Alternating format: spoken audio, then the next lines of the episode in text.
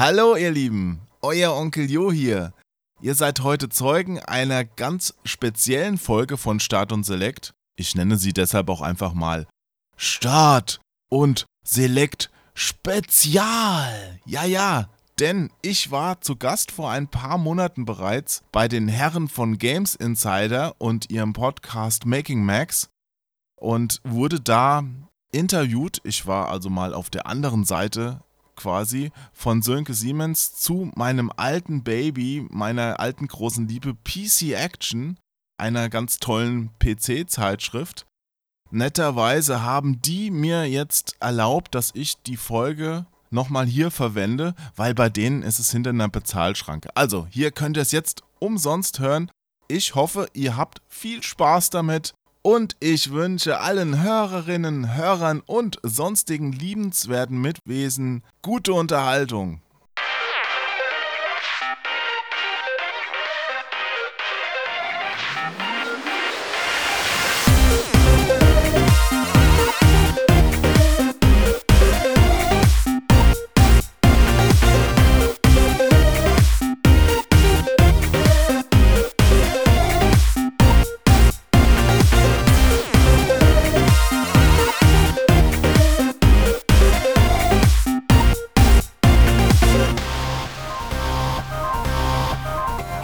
Willkommen da draußen an alle Games Insider-Hörer und herzlich willkommen zu einer neuen Folge von Making Max. Diesmal geht es um die legendäre in Deutschland vom Computec Verlag produzierte PC Action und wir haben auch diesmal einen sehr, sehr, sehr prominenten Gast hier bei uns Boah, in der Sendung, würde ich doch mal sagen. Doch, doch, doch, kann man glaube ich schon so sagen.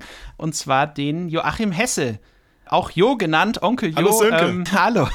Vielleicht magst du dich trotzdem noch mal in einer kurzen, zwei, dreiminütigen Runde schnell vorstellen, irgendwie, was du so eigentlich alles in deiner Laufbahn gemacht hast. Du bist ja schon eine ganze Weile in der Branche drin und vor allem dann auch, wie es dich damals zur PC Action verschlagen hat. Das würde mich doch sehr interessieren. Ja, also ich werde in der Runde mit mir selbst mich kurz vorstellen. Genau. ja. Also, wie du es schon gesagt hast, ich bin ein sehr, sehr prominenter Gast. nee, also ich sehe mich gar nicht so. Aber ich bin natürlich jetzt schon lange dabei und insofern kennen mich natürlich auch ein paar Leute. Also richtig angefangen hat, vielleicht sage ich erst nochmal meinen Namen, Joachim Hesse, auch Onkel Jo genannt im Internet. Mhm. Und richtig angefangen hat damals nach diversen Studentenjobs, die auch zum Teil schon in der Branche waren, bei der PC Action. Dort bin ich hingeraten nach Nürnberg damals 1998. Also ja, ich weiß nicht, wie alt deine Zuhörer hier im Schnitt sind. Vielleicht sind da noch ein paar dabei, die noch nicht geboren waren zu dem Zeitpunkt. Es ist ja wirklich schon lange her.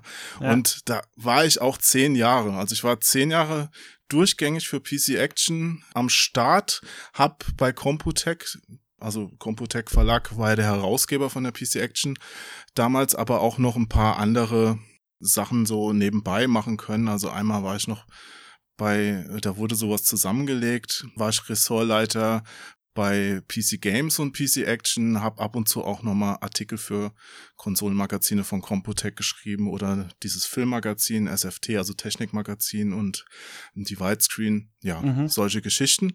Und danach habe ich mich 2009 selbstständig gemacht, habe für diverse andere Magazine und auch ein bisschen branchenfremde Sachen gearbeitet, um dann irgendwann aus so einem Job als Textchef für Spieletipps in die Chefredaktion da zu wechseln. Mhm. Spieletipps ist ja eine große Internetseite damals gewesen mit viel Traffic, aber die brauchten ja quasi noch jemand, der eine Redaktion da aufbaut, weil das Image war da einfach nicht da. Das Renommee, sag ich mal, jetzt, damit man denen auch abnimmt, die können Spiele testen, die können verlässliche Berichte schreiben. Und da habe ich mich dann drum gekümmert. Hab da unter anderem auch solche lustigen Geschichten wie Ufruppe gemacht, diese Sendung, wo ich mich eigentlich über Unboxing-Videos lustig machen wollte, aber dann fast 200 Sendungen selbst Unboxing gemacht habe und ja, mich dann über mich selbst lustig gemacht habe, unter anderem mit dem blauen Vogel. Das war echt eine lustige Zeit. Ja. Und von da Wenn ich aufhören soll, muss es mir sagen. Nein, nein, nein, das, da ist, das ist gut. Rede einfach äh, weiter drauf los. Alles äh, werden wir dann entsprechend bearbeiten, was zu lang genau. ist. Genau. Hallo, ich bin Onkel Jo, danke. ja. Nee, von da bin ich dann zu Kronk gekommen, dem bekannten YouTube, Twitch-Produzenten und inzwischen nehme ich unter anderem da auch für ihn den Podcast Start und Select auf. Sehr schön. Ja, aber kommen wir zurück zur PC Action und bevor ich dich jetzt da ganz konkret zum Magazin verschiedenes frage, würde mich natürlich interessieren, wie lief denn da so dein Bewerbungsverfahren ab? Hast du da einfach irgendwie, irgendwie eine Stellenausschreibung gesehen und darauf dann reagiert, indem du deinen Lebenslauf hingeschickt hast? Oder wie, wie muss man sich das vorstellen? Oder war das irgendwie eine Begegnung auf einer Messe, wo dir jemand gesagt hat, hey, pass auf, ich habe Lust bei euch anzufangen, wie sieht's denn aus? Wie, wie war das bei dir? Nee, tatsächlich war da ersteres der Fall. Mhm. Ich habe damals bei Bomiko gearbeitet, beziehungsweise hießen die da schon Infogramm in der Marktforschung und habe da unter anderem Zeitschriften wie die MCV ausgewertet. Das war so ein Branchenmagazin nach verlässlichen Daten, was Spieleverkäufe und so weiter anging. Also Infograms hat sich das damals wirklich geleistet, da selbst Marktforschung zu betreiben. Die haben auch viele Tests mit Kindern, Eltern und so weiter gemacht, wie ihre Spiele da so ankommen. Da waren sie vielen Firmen damals voraus. Und in der MCV war eine war eine Stellenanzeige für einen Redakteur in der MCV. Und meine damalige Chefin, die Anne-Petra Lellwitz, meinte zu mir, Jo, das hast du doch voll drauf. Du willst doch Redakteur werden. Bewirb dich doch da. Ja. Und ich so, ja, ich hatte ja eigentlich gerade so ein Studium angefangen, hatte da mein Vordiplom in der Tasche. Was hast du studiert, wenn ich fragen darf? Das hieß Information und Dokumentation in Darmstadt. Mhm, okay. War sowas mit Medien und Datenbanken. Mein Ziel war es ja, wie gesagt, so Redakteur zu werden. Ich hatte mich auch bei der Videogames zuvor mal beworben, war da beim Bewerbungsgespräch. Die haben aber dann gelacht, als ich dann im Anzug ankam. Ich war, es war so. Ich war vorher äh, tatsächlich in einem Job im Vertrieb, im Marketing von Höchst, das ist so ein Chemieunternehmen in Frankfurt. Ja, ja, klar. Und da muss man halt mit dem Anzug auflaufen. Das geht halt nicht anders. Und ich war es halt auch gewohnt, für ein Bewerbungsgespräch macht man sich schick. Ja? Eigentlich schon, ja, genau. Ja. Und der Hartmut hat mich da in Empfang genommen und hat, hat halt also ich, ich weiß nicht, es war halt, nun ja, es, es war auch so, der, da musste ich damals einen Probeartikel schreiben, der war wahrscheinlich grottenschlecht. Und da wurde ich zu so einem Tisch geführt und da standen überall Spielepackungen rum, Berge von Papier und Zeitschriften, Discs und CDs und sonst was, du kennst es ja. Ja. Und ich guck so und wie gesagt, ich kam aus so einem sehr, sehr großen Industrieunternehmen, wo alles ordentlich sein musste. Und das war halt Chaos. Und dann meinte Hartmut zu mir, naja, zum Glück, also das ist der, das ist der Schreibtisch von Knut Gollert. der hat gerade Urlaub und zum Glück hat er vorher aufgeräumt. ich, ich, dachte, cool, hier willst du hin, das ist perfekt. Ja. Aber wie gesagt, der Artikel war wahrscheinlich grottenschlimmer Bockmist und so habe ich dann mit Studium angefangen, ja. Und dann habe ich mich also auf diese MCV-Stelle beworben da bekam ich auch nach einiger Zeit einen Rückruf von dem Christopher Lovati, der zu mir sagte, ja, Ihre Bewerbung, also war, war super, aber die Stelle haben wir schon vergeben. Doch wir haben im Haus noch was anderes frei. Könnten Sie sich vielleicht vorstellen, da auch mal vorzusprechen bei der PC Action? Ja? Mhm. Und ich habe dann so gedacht, ja, bin ich mal hingefahren und das war damals ein echt hartes Verfahren. Also die haben mehrere Bewerberrunden gemacht mit Schreibtest mit Wissensquiz. Also da musste man Fragen zur Branche beantworten, was mir zum Glück durch meinen Marktforschungsjob relativ einfach gefallen ist. Also, und, also vor anderen ja. Leuten oder auf so einem Fragebogen, dass du es dann ausfüllst und denen wiedergibst? Oder wie? wie, Na, es wie gab einen Fragebogen zum Ausfüllen. Ja. Einen Test unter Zeitdruck schreiben oder einen Text unter Zeitdruck schreiben. Mhm. Und danach noch das Gespräch mit dem Chefredakteur, das war damals Christian Müller. Dann bin ich auch in die zweite Bewerberrunde gekommen. Da gab es noch mehr Tests und Fragen. Und dann haben sie mich genommen. Da ja, habe cool. ich mich total gefreut. Und du weißt aber nicht mehr, oder äh, mit wem du da noch äh, unterwegs warst. Oder war das so gestaffelt? Das heißt, du kamst rein, hast dein Zeug gemacht, bist gegangen und dann kam jemand anderes Oder lief das sogar parallel ab? Es war nach Tagen gestaffelt, da lief es dann parallel ab.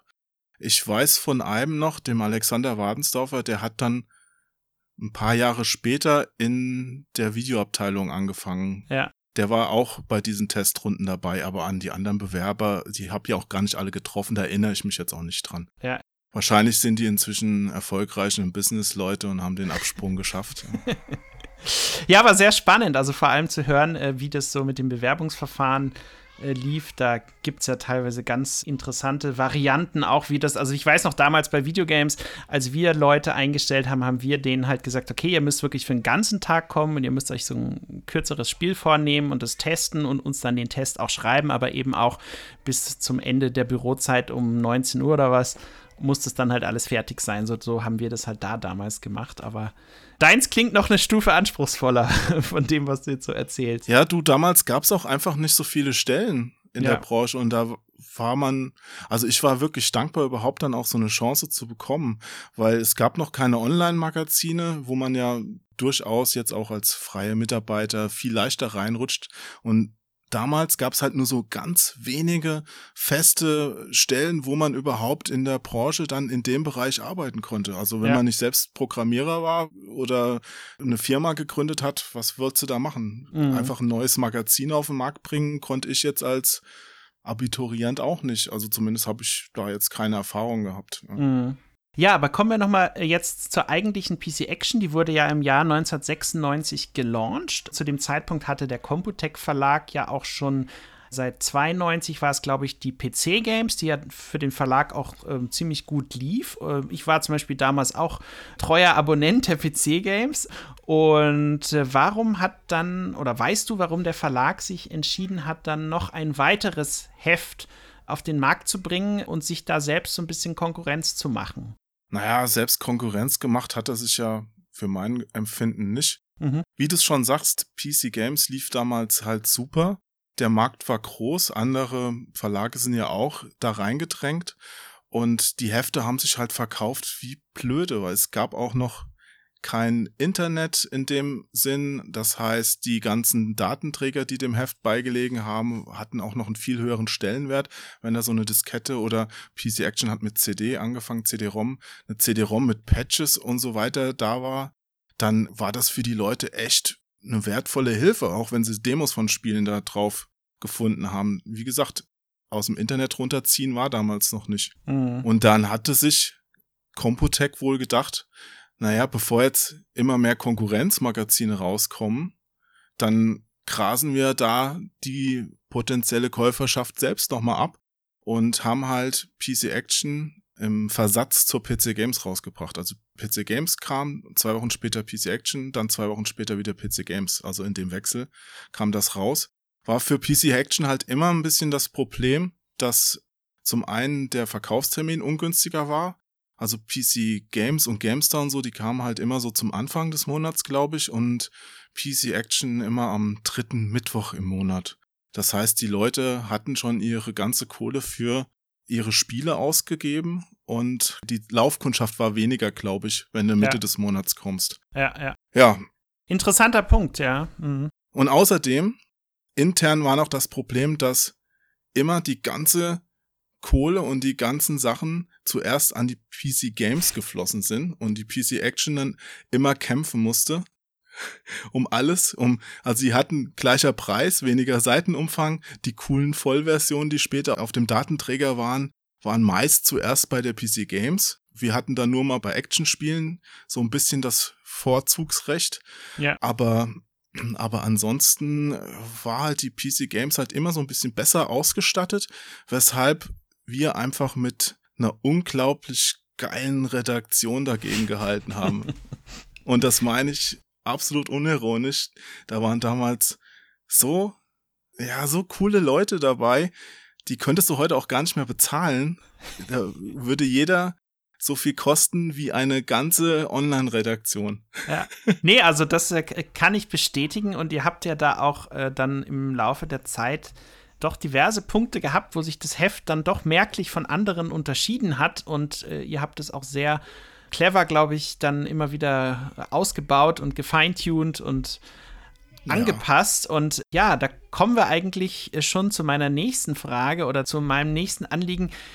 Auf Wikipedia, wenn man da PC Action eingibt, steht folgende hm, Beschreibung über euren Schreibstil. Und zwar, ich lese das mal vor, mit der Ausgabe mhm. 7 2012 erhielt die Zeitschrift ihren bis zuletzt prägenden, humorvollen, satirischen, teils derbwitzigen und selbstironischen Charakter, wobei auch nicht 2000 12? Äh, 12, 2002, Entschuldigung, 2002. Okay, genau. weil 2012 war ich schon weg. Äh, genau, ja. genau. Was da noch, ich glaube, der Wutze, das war so kurz vorm Einstellen. Ja, ja. Genau, nee, aber äh, um den Satz hier abzuschließen, steht da noch, also teils derb, witzigen und selbstironischen Charakter, wobei auch vor sexistischen und sogenannten Randgruppenwitzen nicht zurückgeschreckt wurde. Prägend waren zweideutige Artikelüberschriften und Bildbeschreibungen, die überwiegende Anzahl der sexistischen und sogenannten Randgruppenwitze richtete sich gegen Frauen und gegen Deutsche aus den neuen Bundesländern. Später wurden und gegen Österreicher. ja, und dann steht drauf ähm, bestehen. Ne? Steht hier noch später wurden die ausschließlich witzig gemeinten Bildunterschriften wieder durch zusätzlich ernsthafte Beschreibungen ergänzt. Und jetzt zu meiner Frage: mhm. Wie beurteilst du denn nun diese doch ja, ähm, einige würden sagen fragwürdige, andere würden sagen äh, sehr individuelle Ausrichtung äh, im, im Rückblick. Ja, wie wäre sowas heutzutage ja. überhaupt noch möglich, ohne sich da den mega Shitstorm Nein. im Internet einzuhandeln? Auf gar keinen Fall. Wäre nicht mehr möglich. Das war einmalig. Es wird es so nie wieder geben. ja, aber es gab natürlich auch andere Zeitschriften, die so ähnlich unterwegs waren. Ich sag nur mal FHM. Das war ja auch kein Magazin, das du dir geholt hast, um dann zu Hause auf der Toilette zu sitzen, sondern es war so ein Ding, da hast du auch drüber lachen können. Die haben echt gute Gags rausgehauen. Und wir haben das zum Teil auch gemacht. Zum Teil waren sie dann auch scheiße. Das kann auch mal passieren. Man ist nicht immer lustig, aber so insgesamt war es, glaube ich, ein sehr humorvolles Ding. Und das hat sich auch unterschieden von anderen Magazinen und das wollten wir ja auch. Wir wollten uns ja auch abgrenzen von der PC Games zum Beispiel. Du hast das ganz richtig erkannt vorhin. Also die PC Games war auch das große Computec-Magazin und wir brauchen auch eine Existenzberechtigung und mhm. dann haben wir irgendwann zusammengesessen und überlegt, was können wir machen, was, was können wir besonders gut und unsere Texte, da ist schon damals mehr Arbeit reingeflossen als bei anderen Magazinen. Also wir haben schon immer versucht, diese Unterhaltung beim Text hochzuhalten. Also was wir nicht machen wollten, war einfach nur ein, ein Text schreiben, wie er in einem Anleitungsheftchen abgedruckt werden kann.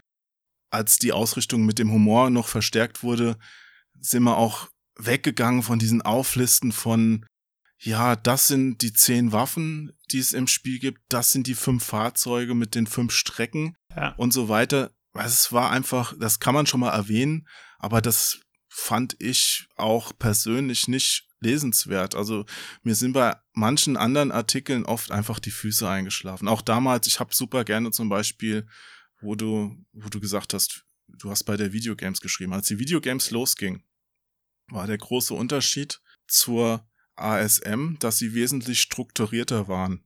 Und diese Struktur, die wurde ja auch in den Artikeln sehr, sehr in den Vordergrund gerückt. Das heißt, da gab es dann diesen Meinungskasten, den gab es ja bei der PC Action auch, den hat ja dann auch jeder übernommen. Den hat die Power, ähm, Powerplay, die Videogames und Happy Computer und Powerplay, ja doch, damals ja eingeführt.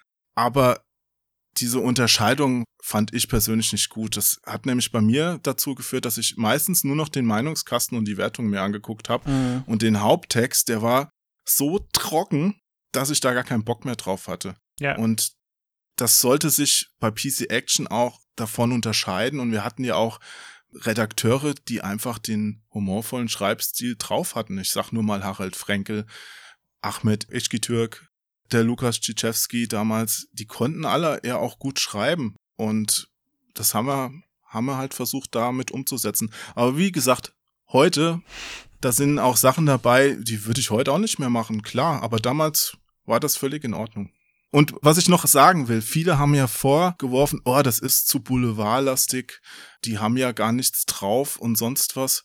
Das stimmt nicht. Also die Artikel haben damals viel mehr Arbeit gemacht. Wir haben auch auf Optik Wert gelegt, auf den Text, auf den Inhalt und die Tests zum Beispiel hatten oft mehr Hand und Fuß als von der kompletten Konkurrenz. Mhm. Insofern stimmt nicht, dass das kein ernsthaftes Magazin war hinter all dem Humor. Ich habe hier mal, und der Benedikt hatte mir hier so zwei Links empfohlen. Es gibt oh ja Gott. bei den äh, Kollegen von cultmax.com kann man ja äh, tatsächlich auch mehr oder weniger euer damaliges gesamtes Archiv als PDF herunterladen. Und da habe ich mir jetzt mal hier die Ausgabe 9 2004 aufgeschlagen. Ich weiß nicht, ob du hm. die jetzt auch gerade zugänglich hast. Ja, weil der Benedikt, mit dem ich den Podcast ursprünglich aufnehmen sollte, meinte, Jo, sag mir mal schnell zwei Ausgaben. Genau. Und da habe ich ihm unter anderem die genannt, weil gibt zwei Gründe. Der eine ist, das ist die einzige Ausgabe, die ich hier in Berlin habe. Die anderen stehen nämlich bei meiner Mutter. Das okay, heißt, also die neuen 2004 hast du vor dir jetzt, ja? Die liegt jetzt vor mir und ich bin gespannt, was du mich fragen wirst. Ich habe keine Ahnung. G genau, nee, ich möchte einfach so ein paar Sachen kommentieren und sicherlich auch noch fragen, aber du kannst ja mal die Seite 5051 aufschlagen und dann kommen wir nämlich zu dem optisch, wie du selber sagst, doch sehr ansprechenden Test von einem ziemlich brutalen Spiel namens Fear, was ja damals unter anderem aufgrund seiner doch sehr gelungenen KI-Furore ge gemacht hat. Und ja, ich weiß ich habe es vorhin nur mal so durchgeblättert und ich musste wirklich bei fast jeder Bildunterschrift echt schmunzeln. Also hier so am Anfang siehst du halt diesen SWAT-Typen im Hintergrund, dieses gruselige Mädchen und daneben steht halt alleinerziehende Väter müssen ihre Kinder mit auf die Arbeit nehmen, ja.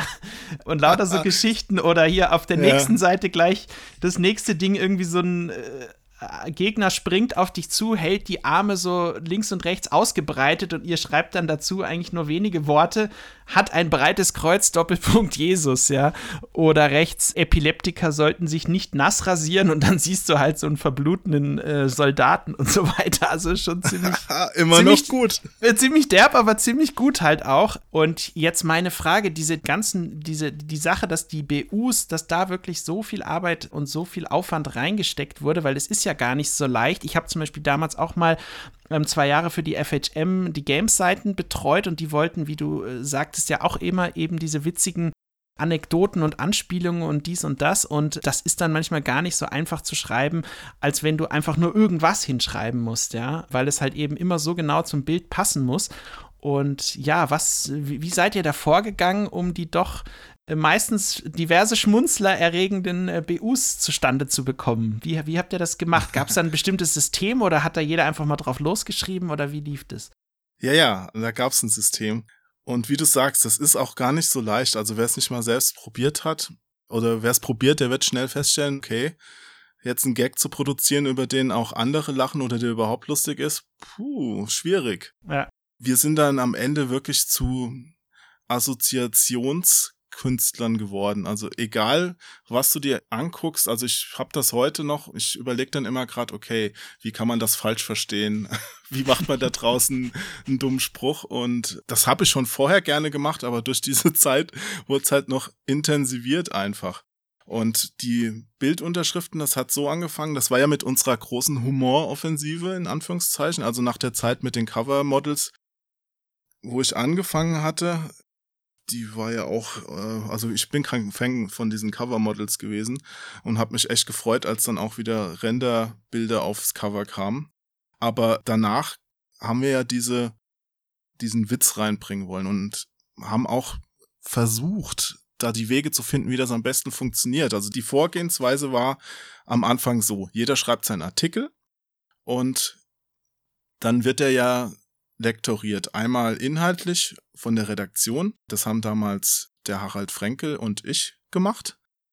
Und dann irgendwann, danach kommt ja nochmal das normale Lektorat, das so nach Rechtschreibfehlern sucht und so weiter. Mhm. Und dann hat halt jeder seinen Kram reingeschrieben und dann haben Harald und ich das halt komplett überarbeitet, ja, was diese Gags anging. Und nach drei Monaten musste ich dann zu Christian Bicke, unserem Chefredakteur, gehen und sagen, du Christian, also ich ich weiß gar nicht, wann war Harald auch irgendwann noch mal weg und dann musste ich das allein machen und muss dann irgendwann sagen, hey, äh, das, das geht so nicht. Ich bin, ich bin total am Ende. Ich muss mir jeden Tag tausend Gags ausdenken oder, oder schlechte Gags von Kollegen. Ich kann sie nicht mehr lesen. Also es hat ja auch nicht jeder, also jeder hat ja unterschiedliche Fähigkeiten und manche, denen lag das einfach nicht im Blut oder die hatten auch ein, ein mieses Genre. Mit Strategiespielen, die Bilder sehen immer gleich aus irgendwie. Da fällt dir weniger zu ein als mit sowas jetzt hier mit vier, wo du große Charaktere drauf hast. Oder ich weiß auch noch diese Hardware-Bilder. Alter, wie oft hatten wir Heidi Kabelwitze im Heft? Irgendwann haben wir dann halt auch gesagt, ey, wo uns nichts Witziges einfällt, da kann auch eine ernste Bildunterschrift stehen. Ja. Nee, und dann, dann daraus ist entstanden, okay, wir binden jetzt alle mehr in den Prozess ein, damit auch alle davon irgendwie lernen und das selbst dann besser machen können. Es war dann immer noch so, dass die Leute ihre Bildunterschriften selbst reingeschrieben haben, dass sie überarbeitet wurden von uns. Aber dann kam der nächste Schritt, Bildunterschriftenkonferenz. BU-Konferenz. Und dann haben wir da quasi nach der Arbeit, das war ja zwar noch in der Arbeit, aber meistens abends, zusammen da gehockt, den Artikel auf dem großen Beamer an der Wand gesehen. Gelayouteten Artikel, oder? den gelayouteten Artikel, ja, genau. Ja, okay. Und die Bilder, ganz kurz noch als Zwischenfrage, die Bilder zu dem Artikel hat aber im Voraus schon der jeweilige Redakteur während seines Tests angefertigt und dann mitgeliefert und ins Layout gegeben. Oder habt ihr da dann gesagt, okay, damit es witzig ist, müssen wir halt auch nochmal zusammen durch die Bilder durchgehen? Nein, die Bilder wurden tatsächlich, so wie du sagst, vom Redakteur gemacht, ins Layout geliefert und das wurde dann mit InDesign in Copy zu dem Zeitpunkt, wo das Heft hier entstanden ist, bearbeitet. Ja. Also die wurden jetzt rein inhaltlich passend zu dem Test der Vorschau, dem Artikel ausgesucht, nicht, weil die Gags da gut funktionieren. Ja. Also erst das Bild, dann der Gag, so war der Prozess. Ja, okay. Mhm. Okay, und dann habt ihr diese Konferenz gemacht, habt euch da hingesetzt, vielleicht ein Bierchen noch oder eine Pizza und dann ging's los. Und wie lief das dann so ab? Ja, Alkohol gab's nicht, aber Pizza gab's schon das eine oder andere Mal. Und ja, dann haben wir am Anfang, es war ja wie gesagt ein Prozess, am Anfang dann halt auch bis tief in die Nacht dann über solchen Scheiß diskutiert. Das du kannst dir nicht vorstellen. Das war, das war super witzig, super anstrengend, aber es war eine unglaublich geile Zeit. Mhm. Also wir haben da teilweise wirklich bis zwei Uhr morgens dann da vor Bildern gesessen und ja, vielleicht erklärt sich daraus auch die eine oder andere merkwürdige Bildunterschrift, die dann heute unter den Fall, was ist denn das für ein Scheiß oder Sexismus oder sonst was oder die armen Österreicher ja. oder Tokyo Hotelwitze, es war ja alles drin, äh, ja. die zustande kam. Und jetzt ist es aber so, damit man das ja mit dem gesamten Heft machen kann, muss ja das gesamte Heft im Grunde genommen eigentlich auch schon fertig sein. Oder habt ihr dann wirklich gesagt, okay, das ist halt so sozusagen der Stichtag. Bis dahin müssen die Artikel, die wichtigen, fertig sein und dann machen wir diese BU-Konferenz und alles, was danach kommt, das kann, da kann halt nicht mehr so viel Arbeit reinfließen, was die BUs ja, betrifft. Das, das Heft, das wird ja nicht an einem Tag fertig. Du produzierst ja im Idealfall den ganzen Monat über Artikel. Und es war damals halt so bei einem, einem Printmagazin, korrigiere mich, wenn es jetzt bei euch anders war, aber bei ja. den Computech-Magazinen war es so, dass du quasi eine Woche Abgabe im Monat hattest an die Druckerei. Das war ja am Ende auch mein Job. Ich habe dann die Artikel hochgeladen an die Druckerei. Am Anfang hast du noch so Druckfahren kontrolliert, später war das alles online. Und in dieser Woche sind auch die meisten Bildunterschriften entstanden. Also in dieser Woche gab es zumindest die Konferenzen, was vorher okay. schon der mhm. Redakteur reingeschrieben hat und was dann beim späteren Korrekturlesen ich oder so reingeschrieben habe, das wurde dann in der Bildunterschriftenkonferenz an die Wand geworfen. Ja, okay. Und äh, ja, du sagst, das war eine Sache, wo ihr dann teils auch dann schon mal wirklich stundenlang dort gesessen habt und das wusste dann auch jeder, was, was da auf ihn zukommt. Ja, gut, ja, das war einfach auch Mehrarbeit. Ja. Während jetzt die Kollegen von der PC Games ich sag jetzt nicht, dass die alle 9-to-5-Job hatten oder so, aber die sind dann irgendwann nach Hause gegangen und dann haben wir uns quasi zusammengerottet und haben nach der normalen Arbeit noch diese zusätzliche Arbeit mit den lustigen Bildunterschriften und auch den Überschriften, über die wurde in dem Zusammenhang auch gesprochen, mhm. gemacht. Ich meine, guck mal, PC Action, da gab es auch Überschriften. Bei anderen Zeitschriften war es ja üblich, einfach den Spielenamen als Überschrift zu nehmen. Ja, klar. Da macht man sich natürlich manchmal auch dann ziemlich einfach, ne, wenn man. Ja, oder schwer. ja. Wie gesagt, das war einfach deutlich mehr Arbeit, ein PC Action 4 Artikel zu machen, als jetzt ein, ja, ich bleib mal im gleichen Haus, ein PC Games ja, 4 Artikel zu machen. Ja, und du hast gesagt, dass ihr generell eben natürlich, ihr habt viel Arbeit in die Texte gesteckt, ihr habt viel Arbeit in die Bilder und BUs gesteckt. Aber was mir jetzt auffällt, ist, dass nochmal so beim Drüberscrollen, dass ihr auch immer wieder versucht habt, alle möglichen kleinen Schnipselkästen in die Sachen so einzubauen, was ja teilweise auch ganz witzig ist, so beim Durchblättern, wenn du vielleicht den Artikel jetzt sagst, okay, du hast jetzt nicht genug Zeit, hier gleich mal den ganzen Artikel zu lesen, dann fängst du mal mit so einem Kasten an Habt ihr da auch irgendwie so ein spezielles Konzept gehabt, dass ihr gesagt habt, okay, also bei größeren Sachen müssen mindestens die und die Elemente drin sein? Gab es da irgendwelche konkreteren Vorgaben oder hat das jeder mal so gemacht, wie es ihm gerade in Kram ge gekommen ist, sozusagen? Ja, da gab es schon ein paar Vorgaben mit Standards, die erfüllt sein müssen. Ähm, jetzt nageln mich jetzt nicht genau drauf fest. Also es gab zum Beispiel bei großen Tests immer so ein so ein Technikkasten noch, der drin sein muss mit so einem Vergleichstest oder dass man gesagt hat, jetzt auf einer Doppelseite muss noch so ein kleiner Kasten irgendwie dazu. Was es jetzt genau war, müsste ich jetzt dann auch nachgucken. Aber diese Kästen waren ja, wie du es gerade schon richtig gemerkt hast, einfach auch dafür da, dass man jetzt nicht immer am Stück so einen riesen Artikel lesen muss. Das kann man tun, aber man kann auch erstmal, wenn man einfach jetzt sagt, okay, ich habe nur jetzt nur zwei Minuten Zeit, auf der Toilette oder im Bus oder sonst wo, dann lese ich halt erstmal hier im vier Artikel den Kasten waren als Kind schon scheiße, ja. ja, genau, den ähm, habe ich nämlich unter anderem auch gemeint, wo dann Paris ja, Hilton und keine Ahnung, wer da genannt wurde, aber.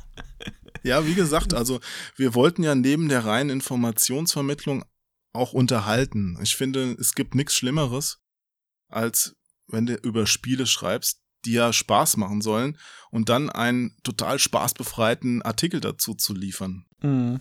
Bei uns sollte das einfach so in Kombination als Gesamtpaket verkauft werden, dass man zum einen wusste, taugt das Zeug was und zum anderen, es ist auch so lustig, weil ich habe später auch Zuschriften bekommen, als ich dann mal teilweise mal Leserbriefe betreut habe oder sowas oder auch nach, nach der PC Action Zeit, wo Leute mir geschrieben haben, hey, ich habe das Heft immer noch gelesen oder ich lese das Heft immer noch, obwohl ich nicht mal einen PC habe, wo die Spiele drauf laufen, weil die Artikel sind einfach so lustig. Ja. ja, schön. Das ist doch das beste Kompliment, vor allem wenn es dann von Lesern kommt, was man kriegen kann, oder? Ja, das, das gab's äh, auch, ja. gab's auch später noch. Hey, ich spiele nicht mal mehr PC, aber ich hab, ich hab's immer noch im Abo, weil ich guck so gern PC Action kocht. Wir hatten da so eine Kochsendung auf Ja, DVD. über die müssen wir später auch noch reden, ja. Die, die, die kommt ja, auch noch War lustig, dran. war lustig, hat ja. mir echt Spaß gemacht. Was mich natürlich jetzt interessieren würde, gibt es denn deiner Meinung nach sowohl ähm, entweder ich Deutsch... Muss, ich, Moment, ich muss dich gerade kurz noch unterbrechen. Hauptsächlich hat die Leserbriefe natürlich Harald betreut. Ja. Ja, ich habe das nur mal eine Zeit, da war er nicht da, das habe ich das zusammen mit Lukas gemacht und ich habe immer dann, nachdem Harald mit seiner Auswahl fertig war und angefangen hatte, die Antworten zu schreiben, haben wir immer noch mal zusammen da gesessen und sind noch mal ein paar Gags und sowas durchgegangen. Ja, cool. Also ich mag das ja auch immer, wenn man dann wirklich sich noch mal Zeit nimmt und die hat man ja in Print, Gott sei Dank, immer noch mehr, als in, es in Online der Fall ist, um dann eben auch noch mal stilistisch halt hier und da noch was zu verbessern oder zu tunen oder einfach da noch ein bisschen mehr in die Materie zu gehen, ja. Und was mich jetzt aber auch noch sehr interessieren würde, ist natürlich, du hattest es vorhin schon angesprochen, die ganze Geschichte mit euren Covers. Und da war es ja so, ihr habt ja von der Ausgabe 2 1999 bis Ausgabe, ich glaube, Juni 2000, habt ihr echte Models auf dem Cover gehabt, die meistens auch gar nicht so viel anhatten. Und dann ab der Ausgabe 7 2002 äh, dann doch Spiele-Artworks mit ja, eben zu den entsprechenden Titeln, die dann im Heft vorkamen, genommen. Vielleicht erklärst du noch mal kurz, was dann letztendlich diesen Wandel zwischen diesen beiden äh, Darstellungsformen äh, verursacht hat. War, war, warum habt ihr das so gemacht? Was, was war da der Grund dahinter? War das dieses, wir wollen irgendwie mehr so ein Alleinstellungsmerkmal äh, haben, was ja letztendlich aber eher die, die Covergirls waren, weil die anderen das nicht so gemacht haben? Oder woran lag das?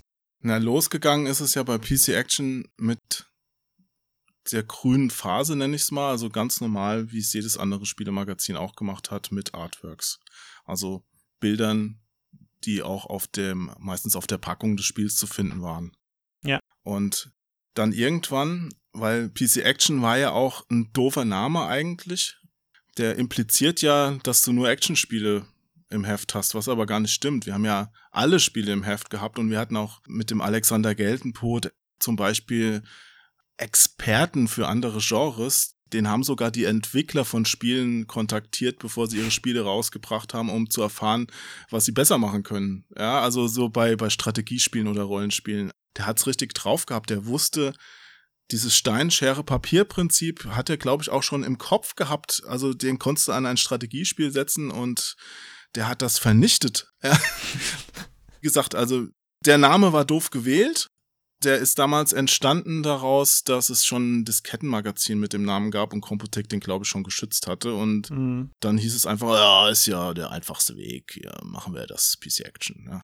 Und wir mussten uns aber unterscheiden dann irgendwie von der PC Games, weil die stand halt immer im Vordergrund und äh, wir mussten den Leuten irgendwie zeigen, hier gibt's noch was anderes, das ihr kaufen könnt. Und dann sind die damaligen Verantwortlichen auf die Idee gekommen, wir gehen da so mehr Richtung Lifestyle und was brauchte man damals bei Lifestyle natürlich echte Menschen auf dem Cover. Ja. Und da kamen halt diese Cover-Models zustande. War, wir hatten noch mal Schumacher auf dem Cover, die schlecht verkaufteste Ausgabe der damaligen Zeit, danach nie wieder. Ja. Und am Anfang, es hat auch teilweise ganz gut gepasst. Manchmal gab es ja auch wirklich Models von den Spielen aus, die haben wir dann immer liebend gerne genommen, wenn es gute Spiele waren. Bei Trakan erinnere ich mich doch dran, hatten wir die Dame mal auf dem Cover oder Dungeon Siege irgendein Teil. Wir hatten auch mal Kane auf dem Cover von Command Conquer oder Julie Strain, die Darstellerin von Heavy Metal Fuck 2. Mhm. Das waren immer schöne Cover und unsere Cover, die wurden auch aufwendig aufgenommen mit Fotograf. Das Model wurde gebucht, die hat auch richtig viel Asche bekommen, der Fotograf hat Geld bekommen, also es wurde echt investiert in diese Sache, das war nichts, das vom Baum fällt. Ja, dennoch, du weißt nie vorher, was rauskommt. Und am Ende war es dann halt oft so, dann hat der Chefredakteur aus seinem Katalog eine Dame ausgewählt, wo er dachte, die passt zu dem Spiel. Dann findet dieses Shooting da statt und er kommt zurück mit, oh ja, daraus machen wir jetzt, müssen wir jetzt irgendwie das Cover machen, weil nochmal eine andere Frau buchen, das ist zu teuer, ja.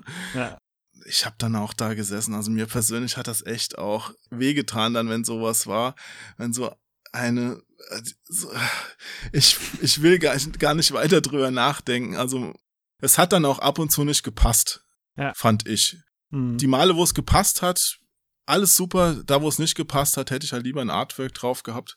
Ja, wir sind ja dann wieder zu den Artworks zurückgekommen, dann, ich glaube, 2004, 2, ich weiß es nicht mehr genau. Du weißt es wahrscheinlich besser als ich. Oder du siehst es bei Kultmix im Überblick. Genau, also das war ab 2002 im Juli, Ausgabe 7 2002 war dann wieder die Rückkehr zu dem alten. Das heißt aber klar, das waren das dann auch Überlegungen irgendwie um Kosten einzusparen oder war das dann immer Absolut. Ah, okay. Es ging nur um Kohle. Ja. Ich glaube, wenn die, die Models umsonst gewesen wären, dann wäre das auch noch weitergegangen. Aber natürlich, es gab, es gab natürlich auch Gegenwind, während manche das total super fanden, fanden es halt andere total blöd. Und es war ja auch in der Redaktion selbst jetzt nicht unumstritten. Mhm. Insofern war der Rückgang dann zu schönen Artworks, die wurden ja auch besser wieder, war halt ein sinnvoller Schritt aus meiner Sicht. Ja. Ja, und dann gibt es ja noch ein ganz spezielles Cover, meiner Meinung nach, und zwar die oh. Ausgabe 6 2002. Da musst du mir mal einen Link schicken, da weiß ich nicht mehr, was drauf ist. Ja, also du kannst auch äh, mal auf cultmax.com gehen und einfach oben auf Magazine gehen und dann auf PC Action. Das mache ich jetzt gerade mal live. Das können ja die Zuhörer dann, die jetzt genau. im Auto sitzen, auch machen. Ja. ja. Also cultmax.com und dann Magazine. Genau, oben links auf Magazine ja. Dann kommt PC eine Action. ziemlich lange Liste und ja. beim ersten Heft mit P direkt unter ja, der Endgames. Das habe ich schon. Genau. Welches Jahr? 2002. Okay. Und dort dann auf der rechten Seite Oben siehst du es schon, Ausgabe 6 2002. Alt, von der habe ich gerade gesprochen. Ja. Also das war die, die Oberkrönung nochmal. Ich sag's dir, Soldier of Fortune 2, das Motiv, yo. Ja, und, und jetzt kommt ja noch dazu. Da habt ihr dann sogar noch auf der linken Seite oben, man kann's ja, man darf es ja fast gar nicht sagen, aber ihr habt es gemacht, ihr habt den Amoklauf von Erfurt aufs Cover oben genommen. Ja, klar. Und dann noch mit dazu diese Dame mit dieser MP in der Hand, und die dann Soldier of Fortune 2, was ja eins der damals brutalsten Spiele, Shooter-Spiele war. Habt ihr das bewusst dann so, diese Kombination Erfurt, Ballerfrau und äh, Soldier of Fortune gewählt, um da nochmal Aufsehen zu erregen? Oder, oder was war da so der Hintergedanke aus dieser verrückten Kombination? Naja, die Frau gehört ja jetzt nicht zu Erfurt, die gehört ja zu Soldier Ja, klar. Fortune. Also ja, ja, genau, jetzt genau. da keine falschen Zusammenhänge äh, bilden. Nee, genau, nee, aber ähm, überhaupt jetzt dieses Erfurt-Thema dann sozusagen in Kombination mit einem sehr brutalen Spiel, da kann man sich natürlich schon überlegen, ist das jetzt Absicht oder ist es einfach so, weil es halt da gerade passiert ist, dass man darüber dann auch berichtet oder was? Ja, das war, weil es aktuell halt war. Mhm. Und PC Action war ja schon auch dafür zuständig, dass es über alles berichtet hat. Also während ich mich dran erinnere, dass in, in der GameStar oder so oder auch in der PC Games ab und zu mal so ein bisschen ähm, Naserümpfen darüber vorgeherrscht hat, wie oh, dieses Spiel ist so brutal, dass das darüber möchten wir gar nicht schreiben und da können wir auch keine Wertung drunter schreiben. Das das wird eh nicht gespielt von anständigen Menschen. Ja, waren wir schon der Meinung, wenn es Spaß macht, dann wird's gespielt von uns und dann wird auch drüber geschrieben, ja? ja. Und es war ja auch, glaube ich, in Wahrheit so, dass zwar diese diese Moralapostelgeschichte nach außen getragen wurde, aber so dann intern, heute Abend habe ich aber in Soldier of Fortune trotzdem allen die Arme abgeschossen, so, weißt du? Wie gesagt, bei uns, wir haben da frei drüber geschrieben, sofern wir es noch konnten, wenn es nicht indiziert war. Und dass jetzt noch der Amoklauf in Erfurt ein Thema war, liegt halt auch daran, weil es unter Spielern halt einfach ein Thema war. Das war Ja, der, klar, ja. dieser erste Amoklauf in Deutschland und der hat uns auch alle erschüttert. Und wenn du dir den Bericht mal in dem Heft anguckst, ich erinnere mich noch so grob, dass wir da auch sehr sachlich und ja, nachdenklich drüber geschrieben haben, weil das uns auch einfach bedrückt hat. Ja.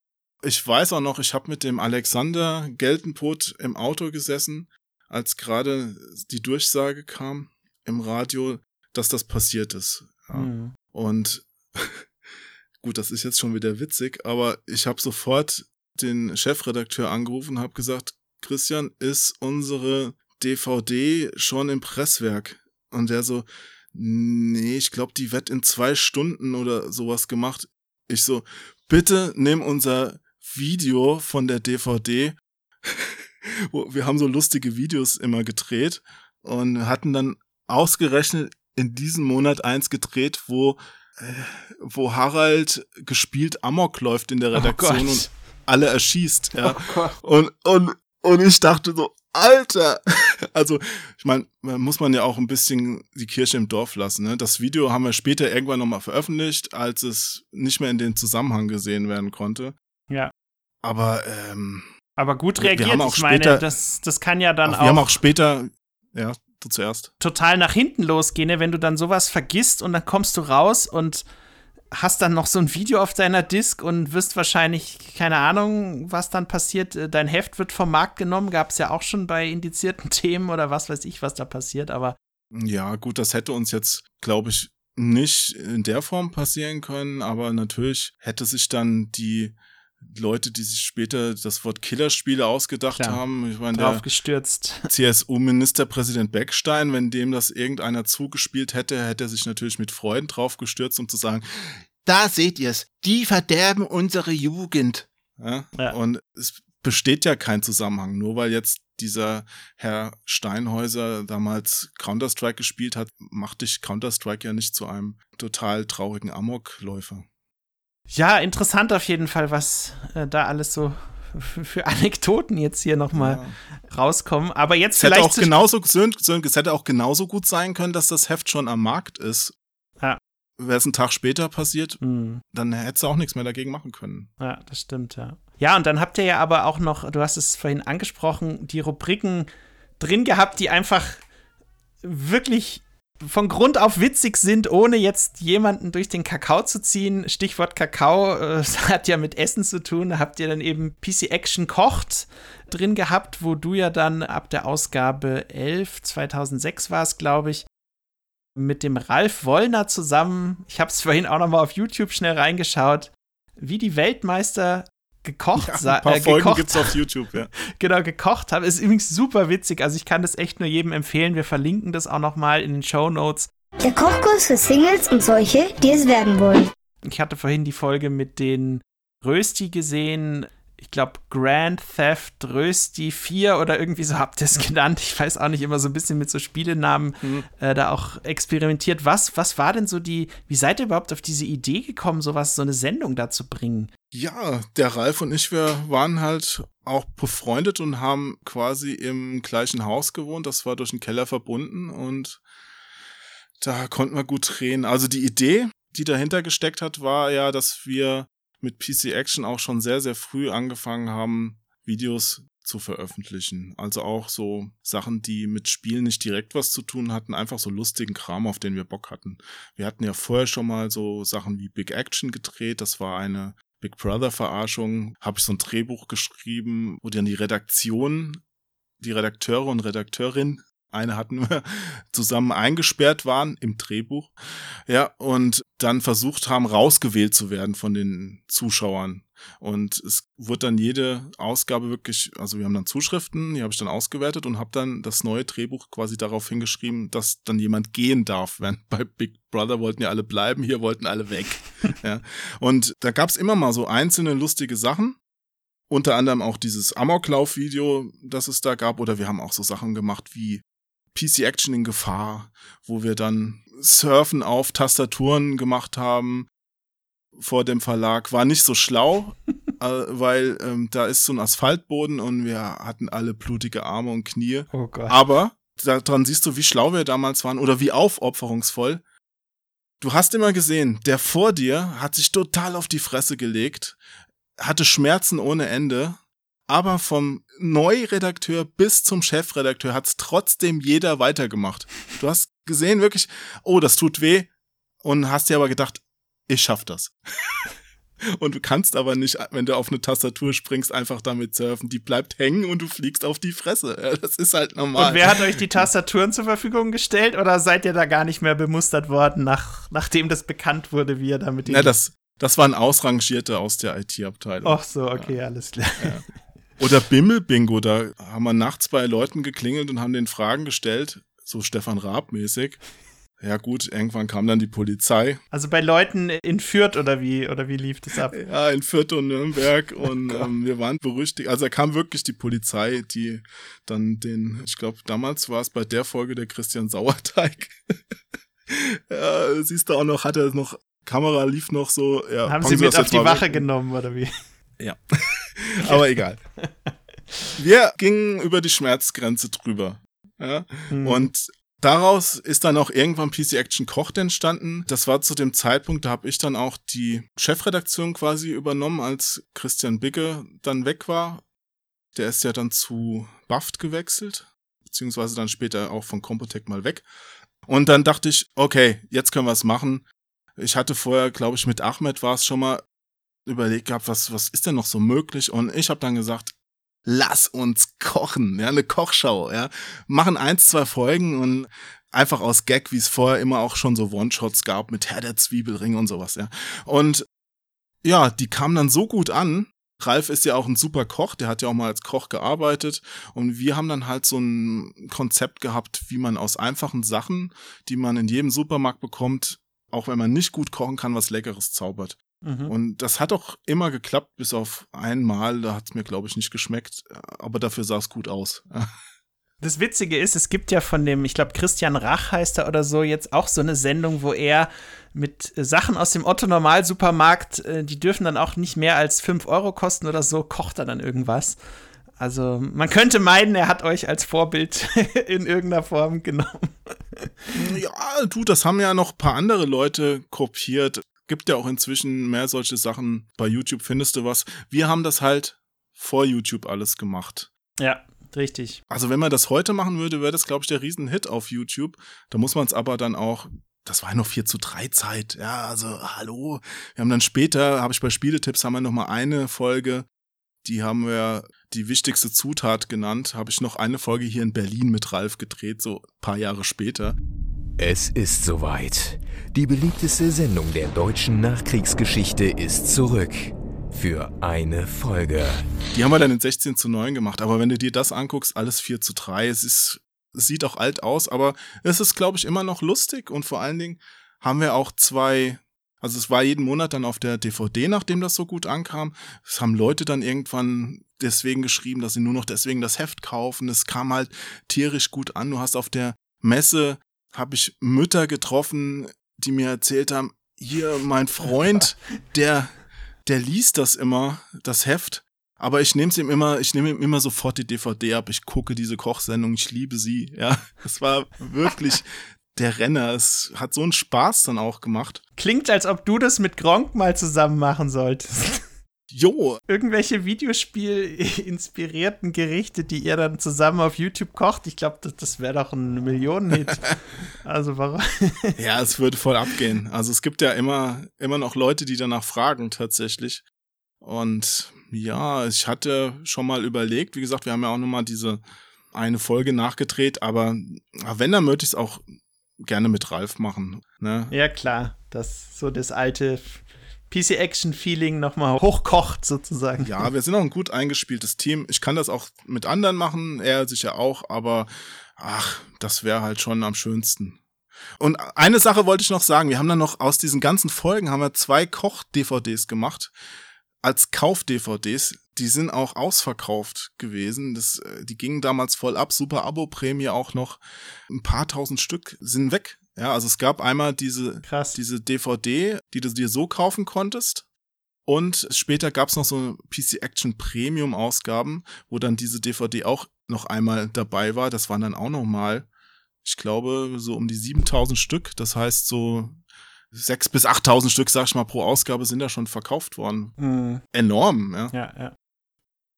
Ja, cool. Nee, also und, und sag mal, dein Highlight, gibt es irgendwie so eine Sendung, wo du sagst, also wenn jemand jetzt anfängt, das zu gucken, dann sollte er die Folge auf keinen Fall verpassen? Nee, die sind alle gut. also okay. die zwei Koch-DVDs, da findest du das erste und das zweite Jahr. Und dann gab es noch, ich glaube, drei Folgen oder sowas. Die gab es nur auf der Heft-DVD, die haben es dann nicht mehr auf eine Verkaufs-DVD geschafft. Und dann war ich ja nicht mehr da bei der PC Action. Mhm. Ralf wurde ja. dann sogar noch gefragt, ob er dann alleine weitermacht, aber wollte er dann auch nicht. Oh. Ja, klar. Und Tipp für Leute, die da jetzt drankommen wollen, mal auf Ebay schauen oder, ich meine, du hast jetzt gesagt, es gibt online auf YouTube, gibt es ein paar Folgen, aber scheinbar nicht alle. Die wurden von irgendjemandem privat hochgeladen, aber nur ein paar wenige und auch dann ohne Outtakes. Die Outtakes waren auch mit das Lustigste da dran. Ja, haben immer viele Outtakes genommen nee, so ein komplettes Ding. Also das Beste ist, du findest diese Koch-DVDs noch irgendwo. Manchmal wird eine gebraucht verkauft, aber super selten. Ich glaube, die Leute, die die damals geliebt und gekauft haben, die geben die auch nicht her unbedingt. Hm, ja, klar. Ja. Oder von denen halt dann ja, fragen, ob sie dir das mal kopieren, ne, wenn. Also ich hab's extra so damals gemacht. Ich war ja dafür zuständig, waren ja meine, meine Babys, meine Projekte da ist kein Kopierschutz auf der DVD. Habe ich jetzt nicht laut gesagt, äh, aber es ist extra so, dass auf dieser DVD kein Kopierschutz ist. Okay. Das heißt, wenn du sie hast, theoretisch kannst du die auch rippen. Sehr ehrenhaft. Ja. ja, was man nicht alles tut für die Fan-Community, obwohl sie es vielleicht manchmal gar nicht so weiß. da sind auch überall versteckte Easter Eggs noch drauf. Von denen weiß keine Sau irgendwas. Ich weiß auch nicht, ob die ich glaube, ich habe mal was verraten, aber ob die jemals wirklich gefunden wurden, also wenn du im Menü den Konami-Code eingibst und lauter so ein, so ein Zeug halt, also. Okay. Geile Scheiße war das. Noch ein zweiter Tipp für ein Easter Egg oder willst du nicht mehr verraten? Äh, nee, mehr will ich nicht verraten. Okay, okay. Äh, okay, ich verrate noch eins. Beim Abspann, beim Abspann mit dem Daniel Kunot habe ich, hab ich das zusammen gemacht. Und wir haben beim Abspann einfach so ein Frame mit so einem nackten Frauenhintern eingebaut. Wenn du genau in dem Moment anhältst, würdest du ihn sehen. Das ist so, so eine unterbewusste Beeinflussung. Aber bei welcher, äh, bei welcher Ausgabe oder welcher Folge? Oder ist das bei einer dieser zwei DVDs, von denen du gesprochen hast? Bei der zweiten Koch-DVD gibt's einen Abspann mit einem Musikstück, das uns jemand freigegeben hat für die Koch-DVD. Und da siehst du halt die ganzen Namen runterlaufen und in einem Frame siehst du das dann halt. Ja. ja. Also so waren wir halt damals. Ich meine, vielleicht würdest du heute Sehr sagen, äh, das Sönke so, äh, Sexismus, äh, was soll das? Äh, Finde ich nicht gut. Hallo, wir sprechen hier von der PC Action, ja? Also ich meine. War auch nicht sexistisch, glaube ich. Es war einfach nur Ja. Blödsinn. Ja, jetzt kommen wir wieder mal zu einem etwas traurigeren Oh. Thema, nämlich dem Jahr äh, 2009. Da hat ja dann Computec die Darf ich noch, Redaktion ziemlich Bevor du zusa- dahin springst, noch eins sagen, ja, ja, klar. weil du jetzt die Ausgabe 2004 hast.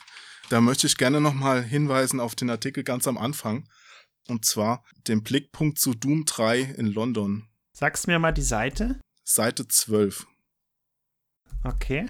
weil, weshalb ich darauf hinweisen will, ist, ich habe noch nie so viel Zuschriften bekommen auf einen Artikel. Du kennst es, du schreibst einen Artikel normalerweise, der wird dann gelesen und keine Sau sagt's dir. Ja, oder die finden ihn gut oder schlecht. Du erfährst es einfach nicht bei einer Zeitschrift. Du kannst ja auch nicht direkt drauf kommentieren. Du musst ja halt wirklich einen Brief schreiben oder eine E-Mail, um demjenigen das mitzuteilen. Und auf diesen Artikel gab's echt viel Post, weil die Leute fanden ihn alle richtig geil. Und das hat mich aus dem Grund besonders gefreut. Nicht nur, weil ich ihn geschrieben habe, sondern äh, weil ich ihn geschrieben habe und ich war auch damals dann dafür zuständig, ganz frisch für die ganzen Layouts. Also ich habe mit den Layoutern die großen Layouts dann zusammen gestaltet, besprochen, später abgenommen. Und das war meine neue Aufgabe ab dieser Ausgabe. Und das war quasi so der erste Artikel, wo das so passiert ist. Und ich finde, die Caro Giese hat den gelayoutet, wenn ich mich recht erinnere. Die hat das auch dann ganz toll hingekriegt. Sieht klasse aus, ja. Diese Waben, diese Waben, das war auch so im Doom-Stil halt. Ja. Mhm. Ja, und jetzt äh, für die, die es jetzt noch nicht gelesen haben, aber vielleicht kannst du ja noch mal ganz kurz anteasern. Ich habe jetzt selber schon mal kurz reingelesen, aber vielleicht selber noch mal kurz beschreiben, was macht denn diesen Artikel dann so besonders? Ja, also es war zum einen ein sehr umfangreicher Artikel äh, auf, vom Spiel, auf das viele Leute gewartet haben. Ich habe dann so einen szenischen Einstieg gewählt. Heutzutage ist das ein bisschen überstrapaziert, da muss man schon wieder aufpassen, aber ich, ne, aber damals war das noch recht frisch, wie gesagt. Andere haben dann noch Anleitungstexte abgedruckt, ja, und äh, hier ging es dann schon mit Schleifspuren und Blutflecken in die Korridore. Also es war ganz witzig. Und die Screenshots, die habe ich auch alle selbst gemacht. Wir haben nämlich echt unheimlich viel Zeit auch in Auswahl guter Screenshots gesteckt. Also es war nicht so, dass du da, wenn du einen Artikel gemacht hast und brauchst das fünf Screenshots, fünfmal auf die Print-Taste gedrückt hast, sondern du hast für so einen Artikel ich weiß nicht, wie viel ich da damals mitgebracht habe, bestimmt 300 Screenshots gehabt, wo ich mir dann passende rausgesucht habe. Sehr gut. Dann sollte ich dich vielleicht mal in meine Screenshot-Sendung einladen, weil ich bin nämlich auch so jemand, der, ja, bei mir wird es dann meist vierstellig, äh, was die Screenshot-Menge auf dem Laufwerk der PS4 bzw. PS5 angeht, aber man hat dann halt einfach eine riesen Auswahl und kann da richtig mal äh, schön irgendwie Ja. dann sich die besten Sachen Gute raussuchen. Screenshots finde ich sehr wichtig, vor allen Dingen, wo die Qualität dann irgendwann auch von den Texturen und den Polygon-Models und sonst was so war, dass du auch im Heft die mal über zwei Seiten ziehen konntest. Mhm. Ich meine, das war fünf Jahre vorher, hättest du da einen großen Pixel gesehen. Inzwischen siehst du zwar immer noch Pixel 2004, aber du siehst ja jetzt der Aufmacher zum Beispiel, der Shot geht über eine Doppelseite, da siehst du so einen ganz normalen Doom Soldier. Das ist kein, kein Artwork oder sowas, das ist halt eine Action-Szene und die habe ich einfach so Ja. groß gezogen, weil das Bild das auch hergibt. Weißt du, also du siehst so viele Details. Ja, es geht einfach. Mhm, auf jeden Fall. Ja, und du hast wirklich das Gefühl, in diesem Fall jetzt, äh, dass wirklich dieser Tentakel dieses Gegners dir mehr oder weniger kurz ganz dicht an dir so vorbeifliegt. Ja, das ist schon sehr gut geworden, ja. Ja, du konntest ja dann auch mit der It-Engine halt auch ein bisschen oder auch mit der Unreal Engine, da gab es ja dann auch am PC die Möglichkeit, so ähnlich wie der Fotomodus jetzt in Assassin's Creed Valhalla oder sowas, dass du dir in der Konsole so Befehle zurechtlegen konntest und dann auf Knopfdruck hast du dann halt auch das Ganze mal in einer zehnfach langsameren Geschwindigkeit abgespielt, um genau so einen Moment auch mal einzufangen. Es ist ja immer nur so ein Moment. Ja, ja, genau. Ja, schön. Das heißt, äh, klingt für mich, als ob du auch großer Fan von Screenshot-Tasten auf Controllern bist. ich mache gerade super viele Fotos in Valhalla. Ich spiele Assassin's Creed Valhalla und der Fotomodus ist einfach so eine geile Erfindung, wo du dann ja. wirklich das Bild anhältst, also das Spiel anhältst und mit der Kamera um den Charakter fahren kannst und die, das schönste, die schönste Perspektive raussuchst. Also da verbringe ich genauso viel Zeit mit wie mit dem Spiel. cool. Ja, aber kommen wir jetzt zu diesem äh, Jahr, was ihr ja schon angedeutet habt, 2009. Da hat ja dann ja, Computec die, die Redaktion dann doch deutlich verkleinert und du musstest äh, ja dann leider auch gehen. Wie, wie hast du das damals empfunden, irgendwie so diesen, diesen Moment, als dir dann klar wurde, okay, jetzt halt die PC-Action-Zeit für dich erstmal vorbei, was ja dann damals wahrscheinlich auch, ich kenne es ja selber auch von diversen Zeitschriften, dann letztendlich auch wirtschaftliche Gründe hatte, dass die Zeitschriften so viel zusammengespart haben und auch bei der Ausstattung, bei der Druckqualität und so weiter überall wurde versucht, irgendwie wird jeder Cent umgedreht, ja, und weiß nicht, wie hast du dich da so gefühlt, als mhm. es die Ära zu Ende ging für dich? Ja, wie du sagst, ging es ja wirtschaftlich generell mit dem Printzeitschriftenmarkt zu dem Zeitpunkt schon schwer bergab. Und auch die PC Action hat natürlich eine sinkende Auflage gehabt, wie alle Magazine damals. Und die Lösung des Verlags war, glaube ich, ja, dann sparen wir da, wo es noch geht. Mhm. Und äh, nachdem Umfänge schon runtergefahren wurden, die Papierqualität gesunken ist und so weiter, irgendwann bleibt dir halt nur noch das Personal. Und ich glaube, die Entscheidung damals war, dass wir ja, gucken, wo wir gut sparen können. Und dann haben sie halt den Harald und mich an einem Tag entlassen. Das, krass. Ja, das war auch ganz toll. Also ich hatte gerade noch in der Woche vorher mein letztes Sonderheft fertig gemacht. Das war dieses Classic Gaming Heft. Mhm. Das auch übrigens ein sehr schönes Ding nochmal geworden ist. War ein schöner Abschluss. Ja, und dann wurde ich dann montags zu so einem Gespräch gebeten und dann zwei Tage vor meinem zehnjährigen Jubiläum wurde mir das dann verkündigt, mein Dienstjubiläum. Boah. Aber zu dem Zeitpunkt, ich muss echt sagen, ich bin raus. Stand dann, wurde rausgebracht, durfte mich nicht verabschieden.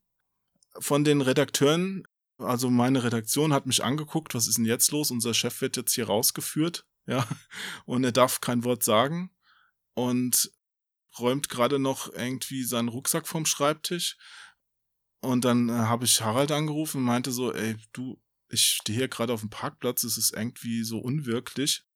Und dann meinte er, du, ich bin in zwei Minuten auch da. und dann standen ja. wir da und ich musste, eigentlich musste ich nur lachen, weil ich habe halt mhm. damals gesehen, okay, das war so dämlich von denen, fand ich jetzt, ja, weil wir waren ja nun mal die, die wirklich mit Herzblut richtig bei der Sache waren. Wir haben Überstunden ohne Ende gekloppt. Wir haben da richtig reingehauen und versucht, aus dem, was uns vorgegeben war, das Beste zu machen einfach, ja. Und mhm. wir waren natürlich auch, Fall, ja. ja, wir waren halt auch Leute, die professionell da was drauf hatten und auch die Erfahrung hatten, das zu machen. Ja. Und ich habe halt gemerkt, es waren ja vorher schon diverse Dinge probiert worden, wie ein Ressortsystem, du Redaktionen zusammengewürfelt hast oder zusammen in einen Topf geschmissen hast, um natürlich im Endeffekt dir Redakteure einzusparen oder damals war ja bei vielen Verlagen auch so das Motto, statt einem Redakteur stellen wir zwei Volontäre ein. Zwei Jahre später war es, statt einem Volontär stellen wir drei freie Mitarbeiter ein und dann irgendwann statt freien Mitarbeitern einen Praktikant. So, irgendwie sowas, ja. Mhm. Und äh, es wurde halt gespart. Ich dachte nur, Mann, ihr macht aber einen Riesenfehler, dass ihr uns jetzt rausschmeißt. Dann spart doch lieber woanders. Das hat sich dann auch leider so bestätigt, weil die Auflage von der PC Action ist dann auch rabiat eingebrochen, nachdem wir weg waren. Hm, das glaube ich, ja. Also, dass ihr dann irgendwie davor im Knatsch mit anderen aus dem Verlag wart, dass das dann mit reingespielt hat oder so, das, das war gar nicht. Also es war wirklich eine Geldfrage am Ende einfach nur, oder? Mir wurde. Gab es da eh schon Reibereien vorher wegen, keine Ahnung, wegen der Ausrichtung oder was auch immer? Nee, also es gab halt einen generellen Sparkurs. Es gab ja auch einen neuen Verlagsleiter, der so mit einen Job hatte, glaube ich, auch dann das Geld ein bisschen zu sparen. Der Verlag war ja inzwischen verkauft an eine größere Gruppe. Also der ursprüngliche Firmengründer, der Christian Geltenbrot, war ja auch raus. Und die neuen Eigentümer haben ja einen anderen Geschäftsführer auch eingesetzt. Aber mir wurde auch am Ende nochmal gesagt, hey, ähm, Jo, vielen, vielen Dank für alles. Wir waren immer sehr zufrieden mit deiner Arbeit. Ja, was ist das ist schon krass, wenn man das dann so mal selbst ja. erlebt. Aber das hatte ich ja, äh, Gott sei Dank, äh, sonst wären wir jetzt auch nicht hier irgendwie so und würden äh, über diese Themen sprechen. Hatte ich ja dann trotzdem irgendwie, du, du hast ja dann relativ gut die Kurve gekriegt und viele tolle andere Sachen gemacht, von denen du am Anfang schon kurz erzählt hast. Und das bringt mich dann jetzt zu einer Frage, die ich eigentlich erst am Ende stellen wollte, die aber jetzt hier irgendwie doch ganz gut reinpassen würde. Nehmen wir mal an, ein Verlag käme auf dich zu, der sich im Besitz der Lizenz der PC Action befindet. Weiß ich ähm, irgendwas ich nicht, nicht Sönke? Genau, Hast du was gekauft und willst mir durch die Blume jetzt was fragen? Oder? Ja, jetzt hör mal zu. Und äh, dieser Verlag kommt dann auf dich zu und sagt, du, hey, pass auf, jo, wir, wir haben hier diese ganzen Kochvideos gesehen und wir wissen, was du für eine geile Arbeit gemacht hast. Wir brauchen jetzt von dir, Geld spielt mal keine Rolle, eine Neuauflage der PC Action. Und du bist der Chef. Würdest du das machen? Und wenn ja, wie würdest du das Ganze angehen? Ha, das ist eine fiese Frage, eine, eine coole Frage auch. Also interessiert wäre ich auf jeden Fall. Ich würde mir schon mal anhören, was dahinter steht.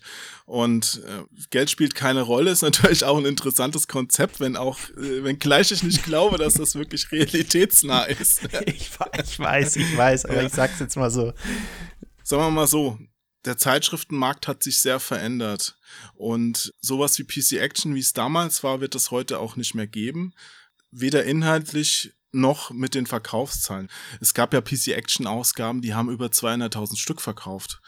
Hm. Das ist vorbei. Also heute verkauft der Marktführer, ich weiß nicht mehr, vielleicht weißt du es besser, aber das ist ja im niedrigen fünfstelligen Bereich was. Ja? ja. Das kannst du halt ja. knicken. Also du kannst heute auch ein Magazin noch machen, auch ein gutes Magazin machen, aber du musst es schon anders aufstellen. Ich hätte dafür schon Ideen. Du kriegst aber jetzt kein Massenprodukt mehr hin, das wie eine Computerbildspiele eine Million Stück im Monat mal verkaufen kann. Das ist in Zeiten von Internet, in Zeiten von Online-Magazinen, die haben ja auch schon wieder zu kämpfen, in Zeiten von Influencern, die sind auch schon wieder, also du weißt nicht, wohin es noch genau geht. Auf jeden Fall ist diese Print-Magazin-Zeit rum. Du kannst ein cooles Nischenmagazin machen und wenn mich dafür jemand bezahlen würde, würde ich es mir auch überlegen, aber mit ein paar Bedingungen. Also da hätte ich auch schon Bock, jetzt dann wieder ein paar vom alten Team an Bord zu haben. Also ich möchte sowas nicht alleine machen. Ja klar, das, das ist, glaube ich, ja Grundvoraussetzung, wenn man so ein altes Projekt relauncht, dass man ja den ein oder anderen von damals versucht, dann wieder mit ins Boot zu holen. Ne? Ja. Aber es ist schwierig, weil die Leute haben ja inzwischen auch ein anderes Leben. Du kannst ja auch jetzt keinen Familienvater mit einem Studentengehalt zu so einem Ding locken, wo er dann nachts im Büro sitzen muss. Ja, also das, das funktioniert ja. ja einfach nicht. Und auch Klar. die, ich meine, sowas wie äh, die Gags, die müssen natürlich auch ein anderes Niveau haben und anders hergeleitet werden. Du kannst jetzt heute ein paar von den Sachen, die damals in PC Action gut gelaufen sind, sind heutzutage auch überholt. Die muss man anders machen. Ne? Mhm. Ja, Aber sowas ja. wie PC Action kocht, würde, glaube ich, immer noch funktionieren. Gibt es denn deiner Meinung nach ein äh, entweder deutsch- oder englischsprachiges Magazin, was diese Mischung, die du vorhin genannt hast, aus Unterhaltung und Berichterstattung irgendwie besonders gut hinbekommt oder wo du sagst, das liest du vielleicht auch selber ganz gerne. Die Engländer haben ja teilweise einen ganz guten Sense dafür, eben auch diese beiden Dinge gut zusammenzubringen. Mir fällt jetzt keins ein. Also wenn du da was kennst, ich bin für Tipps offen. Ich bin inzwischen auch nicht mehr so der große Magazinleser, muss ich gestehen. Also wenn, würde dann auch in erster Linie nach einem deutschsprachigen Magazin gucken, weil die englischen sind mir so inhaltlich schon ein bisschen auf eine andere Schiene ausgerichtet. Ja. Aber du, da fällt mir auch, selbst auf Englisch würde mir da jetzt aus dem Stegreif wenig einfallen. Es gibt noch Magazine, die ich Mhm. lese, aber mehr so aus Nostalgie, zum Beispiel die Maniac. Also die M-Games, für die du ja auch ab und zu schreibst, für die habe ich auch manchmal einen Artikel Ja. damals geschrieben und ich bin ja auch Leser der ersten Stunde. Also ich kaufe die wirklich seit der Erstausgabe, wo mein alter Bekannter Ingo Zaborowski da angefangen hat. Ja, ich habe die gekauft am Kiosk, als ich zur Schule gegangen bin ja, und habe das bis heute durchgezogen, habe jede Ausgabe gelesen. Aber das ist auch mehr so eine so eine Nostalgie-Sache, weil ich auch die Leute Klar. unterstützen will und es auch super finde, dass die überhaupt noch so versuchen, so einen kleinen Marktüberblick zu geben. Das macht ja heute auch kaum noch jemand. Mhm. Ansonsten, Richtig, ja. ansonsten ha- noch die Retro-Magazine, da bin ich aber auch durch meine Kolumne bei der Return, ich, äh, die kommt ja nur alle drei Monate, für die schreibe ich eine kleine Kolumne immer, Tagebuch von Onkel Jo. Die macht mir auch Spaß, deswegen gucke ich auch ins Heft, liegt auch hier neben mir. Aber es sind so die zwei einzigen Hefte, die ich aktuell noch überhaupt beziehe. Ja, okay. Ja, ich habe noch äh, zwei, zwei Fragen hier für dich. Die erste geht nochmal um die PC Action und zwar ist es, wäre meine Frage dort, wie war denn eigentlich das Ansehen von der PC Action damals in der Branche? Auch natürlich nicht zuletzt aufgrund der Art und Weise, wie ihr manche Sachen inszeniert habt, die Geschichte mit den Bildunterschriften, das ein oder andere Bildchen, was da mal so zu sehen war. Wie, wie, wie, seid ihr da irgendwie in der Branche bei den Entwicklern und Publishern irgendwie angekommen? Was haben die so über euch gedacht und, und wie habt ihr darauf reagiert? Ja, natürlich hat es, wie du es dir denken kannst, auch nicht jedem gefallen. Ich meine, das ist ja schon polarisierend, was wir gemacht haben. Und ein paar davon haben da auch nicht hinterm Berg gehalten und haben uns auch anderswo schlecht gemacht von Redakteuren von anderen Magazinen.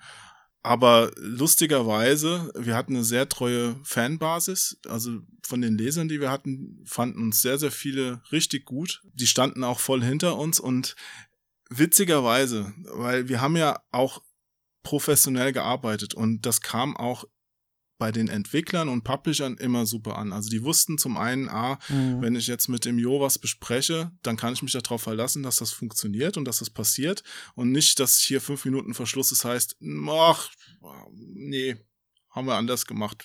Ja, dein Pech, ja. Ja. Zum einen waren wir immer ein verlässlicher Partner und die Entwickler, es kamen viele Entwickler auch später zu mir, wenn ihr Artikel gelaufen war oder wenn man sie nochmal getroffen hat oder nach dem Interview direkt, wo sie gesagt haben, hey, vielen Dank für das Interview. Es war wirklich erfrischend, auch mal ein paar andere Fragen gestellt zu bekommen, als jetzt zum zehnten Mal zu beantworten, wie viel Autos wir im Spiel hatten und warum jetzt die Textur eine höhere Auflösung hat als beim Spiel vorher so, weißt du? Ja, ja. Also da waren weiß, wirklich meinst. viele Mhm. dabei, die sich für ungewöhnliche Fragen auch bedankt haben. Ja. Und das fand ich immer ein Ja. schönes Feedback. Also ich glaube, so insgesamt kam das schon gut an. Ja, cool. Und es gab auch viele, die heimlich zugegeben haben, ja, also ich nenne jetzt keine Namen, aber ich weiß ein paar, die gesagt haben, du, ich, also unter uns, die Action, die lese ich auch, weil das, das macht mir Spaß. Die anderen Magazine jetzt hier, die kriegen wir auch ins Büro, habe ich keinen Bock drauf. Ja. Die blätter ich Ja. durch, weil ich mal kurz scannen will, äh, was die unserem Spiel für eine Wertung gegeben haben. Aber hier, das Ding habe ich komplett gelesen. Ja. Ja, cool. Sehr schön. Ja, ähm, Stichwort Spiele. Du bist ja seit Ewigkeiten in der Branche und spielst ja selber auch immer wieder Sachen rauf und rauf und runter. Was, was würdest du denn, wenn du jetzt irgendwie so für die kommende Weihnachtszeit den äh, Fans da draußen, den Gaming-Fans und den PC-Action-Fans und den Gronk-Fans oder wem auch immer, äh, was würdest du für Tipps, Spieletipps geben, so drei verschiedene, was, was sie da in der Zeit spielen sollten? Also jetzt, was an aktuellen Spielen da ist. Eh, Völlig wurscht, völlig egal. Also Hm. das kann was Aktuelles sein, das kann auch was äh, ganz Altes sein, was dir besonders am Herzen liegt und wo du sagst, das haben viel zu wenig Leute gespielt und das sollten sie unbedingt mal erleben. Was wären das, äh, diese drei Titel für dich? Auf diese Frage hätte ich mich natürlich jetzt vorbereiten müssen. so äh, vergesse ich wahrscheinlich am Ende wieder die Hälfte. Nee, so einfach aus dem Stegreif, ne? Das meistens fällt einem ja dann sofort äh, was ein oder äh, wo man dann doch einfach eine besonders gute Zeit mit hatte. Oder eine besonders schlechte und andere davor warnen will, das geht natürlich auch. Gib mir eine ganz kleine Sekunde. Ich will gerade noch einen Namen recherchieren und dann antworte ich dir. Ja. Okay. Bevor ich hier was Falsches sage. Ähm, weil das Spiel würde ich gerne auch mal empfehlen. Und zwar möchte ich Rigid Force Redux empfehlen. Das ist ein 2D-Ballerspiel so im Stile von R-Type. Das ist ein quasi Ein-Mann-Projekt aus Deutschland. Mhm. Und das ist richtig cool geworden. Ich finde das toll. Leider gehen solche Spiele auch oft ein bisschen unter, weil ja, Indie-Spiel hat auch dann kaum jemand auf dem Schirm. Und auch bei mir persönlich ist es halt so, ich spiele halt am liebsten auf Konsole. Und wenn es dann nur für den PC erst rauskam, dann kriege ich es auch kaum mit, weil da kommen ja tausend Spiele am Tag raus. Aber das ist jetzt auch für Konsole erschienen. Wir haben auch einen Podcast drüber gemacht bei Start und Select Nummer 52. Wenn man reinhören will, habe ich mit dem Marcel Rebensdorf gesprochen. Also das möchte ich jetzt mal ans Herz legen, wer sowas, so ein bisschen Fable für alte 2D Weltraumballerspiele hat. Das ist gut gemacht. Ansonsten, ich bin ein großer Fan auch von satten AAA-Produktionen, Hochglanz. Ja, also jetzt Assassin's Creed Valhalla versenke ich gerade sämtliche Freizeit hin. Ich spiele das jeden Abend und hoffe, dass ich bald durch bin, aber das ist ein Umfangmonster. Also ich, über Weihnachten wird wahrscheinlich nicht reichen. Also da müsst ihr euch, wenn ihr das zocken wollt, ich spreche jetzt mal direkt die Zuhörerinnen und Zuhörer an, wenn ihr das zocken wollt, müsst ihr euch bis Silvesterzeit nehmen, mindestens. Also das ist, ich glaube, 200 Stunden sind kein Problem, ja. Also ja. die da drin zu verbringen. Und es kommen bald DLCs, also insofern. Ja, ja, das ist auch gut so, weil ich arbeite mich gerade auf eine sehr, sehr fette Tor-Rüstung hin. Da muss man ganz schön viel Zeug erledigen, um die zu kriegen. Und wenn man es geschafft hat, ist das Spiel auch, glaube ich, fast rum. Insofern hoffe ich natürlich auch auf Download-Erweiterungen, damit ich die noch ein bisschen ausführen kann. Ja. Ja, schön. Ja. Das waren zwar jetzt nur zwei, aber ich glaube. Das, ähm, das ist völlig okay es, es gibt so viele coole Spiele, da macht keiner was falsch. Wenn ihr Spaß dran habt, ist es ein cooles Spiel. Ja, Jo, ich darf mich an dieser Stelle erstmal nochmal bei dir äh, bedanken, dass du hier dir so viel Zeit genommen hast, dass du so viele Insider-Anekdoten aus deiner PC-Action-Zeit ausgegraben hast und verraten hast und auch dieses eine Easter Egg nochmal verraten hast, was die Leute wahrscheinlich jetzt schon fieberhaft nachschauen werden. ähm, hat auf jeden Fall super viel Spaß gemacht, wo ihr die PC-Action selber mal am Bildschirm durchblättern könnt. Das haben wir euch ja gerade schon erzählt bei cultmax.com. Und ansonsten gehe ich mal von aus, dass man sicherlich bei eBay noch die ein oder andere ganz gut erhaltene Sammlung wahrscheinlich finden kann. Weiß nicht, hast du da noch andere Tipps, wo man sich da umschauen sollte oder willst du vielleicht selber noch irgendwelche alten äh, Kellerbestände loswerden oder wie ist das? Ich habe auch kaum noch Kellerbestände. Also ich habe von allen Ausgaben, wo ich mitgearbeitet habe, habe ich bei meiner Mutter was eingelagert, aber ansonsten äh, ich gucke wenig nach neuen PC-Actions. Ich habe ja jetzt nicht das Bedürfnis, welche zu kaufen. Ich kann dir leider gar keine Kauftipps geben. Ja. Ich hatte noch eine Ausgabe ja rausgesucht. Also der Benedikt meinte, nenn mir mal zwei Ausgaben. Die 7 2001, also wenn die noch einer besorgen kann, die war für mich noch eine ganz, äh, also nicht für mich, ich hab's ja noch irgendwo, aber wenn da mal einer reingucken will, das war für mich eine ganz besondere Nummer, weil das war meine erste E3 und der Christian Müller, mit dem ich da damals hinfliegen sollte, meinte irgendwie so zwei Tage vor der E3 zu mir, du Jo, komm mal ins Büro, ja? Und ich so, ja, Christian, was ist los? Ja, ähm, hör zu, du fliegst allein nach LA. Ich so, was? Ja, ich hab hier noch so viel zu tun und du, du schaffst das schon. Oh, und ich so, ich so, Christian, ich habe Termine für, für uns beide gemacht ach, das, das ist doch kein Problem. Und dann bin ich zu dieser E3 geflogen oh, und das war halt direkt vor unserer Abgabewoche der Berüchtigten, ja. Und ich kam zur Abgabewoche zurück, ja. Und ich hatte, also ich habe noch nie vorher so viel in so kurzer Zeit geschrieben. Ich habe, glaube ich, 30 Seiten geschrieben oder sowas. Wahnsinn. Ja. Ich war am Ende, ich weiß noch, beim letzten Artikel, das war diese Cover-Story mit Duke Nukem. Also die haben ja damals diesen Trailer von Duke Nukem Forever gezeigt, von der Version, die nie rauskam, wo ja. wir dann zehn Jahre drüber Witze gemacht haben. Ja.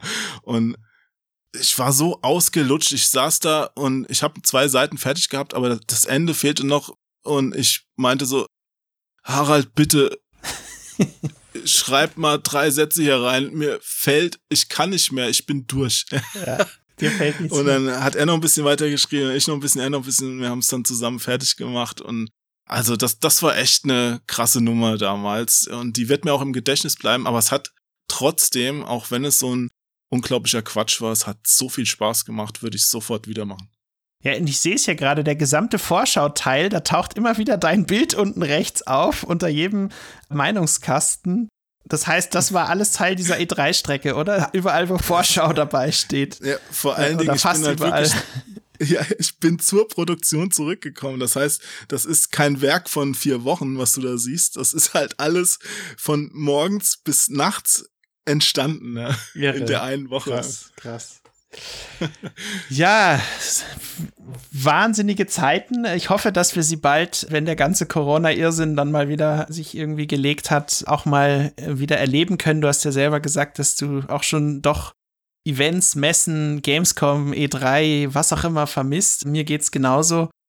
Drücken wir mal die Daumen, dass, dass sich das wieder etwas ändert und du auch mit deinem Twitch-Rucksack demnächst wieder von Messen live berichten kannst. Ja, schauen wir mal. Vielen Dank auf jeden Fall für die Einladung heute, Sönke.